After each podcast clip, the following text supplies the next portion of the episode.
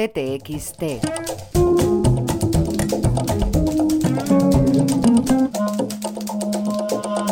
José Luis Cuerda. En resumidas cuentas, el apocalipsis ha sido un fracaso. Unos culpan a la mano de obra, otros a la organización. Un desastre. Un niño, sin pelos en el pubis todavía, pregona a los seis o siete vientos que Dios, Dios Padre, ha muerto. Va por las calles del cielo gritándolo. Dios, el de Nietzsche y Unamuno ha muerto. Jesucristo, que lo ve y oye, aprieta el paso, le da alcance, lo agarra de una oreja, se la retuerce y lo reprende. ¿Pero qué gritas, hereje? ¿Que se ha muerto tu padre? le responde la criatura que conoce a Cristo de vista. Mi padre es sempiterno, y ni se ha muerto ni se morirá nunca. Porque tú lo digas. Pues claro que porque lo diga yo. ¿Alguna duda? Una, dice Gómez Araujo, nombre del niño. Habiéndolo visto como lo he visto yo cadáver, ¿puede afirmarse que las ha espichado? Se puede, acepta Jesucristo nuestro Señor, pero no se debe.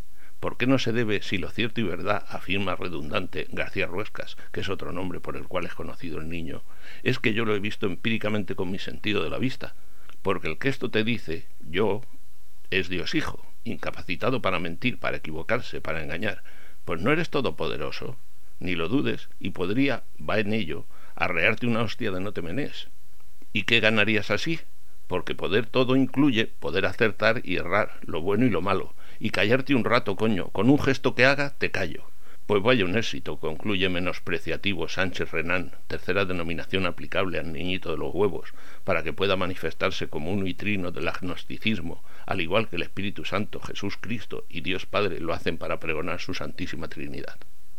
Hasta aquí el que podría ser el arranque de mi próxima película, en resumidas cuentas se titularía Si es que de una puta vez la legislación aplicable pasa de ser punitiva a ser la milésima parte de colaboradora de lo que lo ha sido con las entidades financieras o las industrias energéticas, pongo por caso.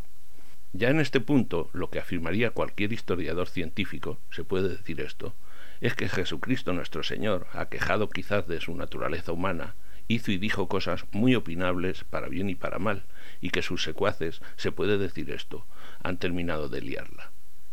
La mano de obra del Apocalipsis se ha encontrado con unos instrumentos técnicos, teóricos, económicos, sofisticadísimos, para cuyo manejo ha faltado preparación, pericia, adiestramiento y motivación. Se ha actuado al tuntún, con menos recursos que tareas, menos gratificación económica que objetivos a cumplir, y con adiestradores, gestores, jefezuelos y gerifaltes, con un amplísimo recorrido en las relaciones con el proletariado, que va de la mejor voluntad y la escasa pericia hasta el sadismo más asqueroso. La organización se encontró a su vez lastrada por vicios filosóficos y pragmáticos de difícil esquiva.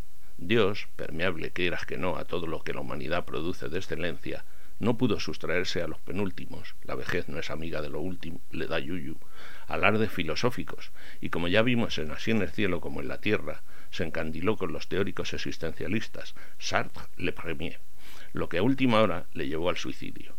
Ergo lleva razón el niñito nuitrino del agnosticismo y Dios puede haber muerto. También afirman los estudiosos que a la hora de apocalipsear faltó financiación.